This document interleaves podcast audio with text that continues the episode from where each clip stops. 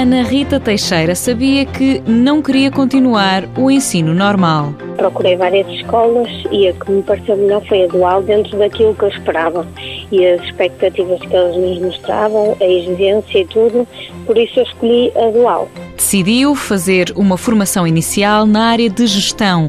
Tinha 16 anos. Quando terminei o curso, fiquei a trabalhar na empresa onde estava a estagiar, na Sociedade Comercial de Santos, que atualmente ainda trabalho. Estagiou e continua a trabalhar na mesma empresa com a qual assinou contrato em fevereiro deste ano.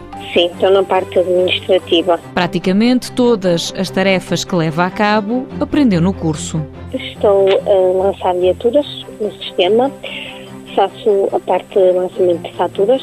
Reconhece que entrar no mercado de trabalho em Portugal não é tarefa fácil, mas Ana Rita Teixeira estava confiante. Sim, eu acho que sim, porque com a parte prática do curso, como estamos nas empresas, acho que nos dá mais possibilidade de ficarmos a trabalhar no sítio onde estamos a estagiar. Mas não quer parar por aqui.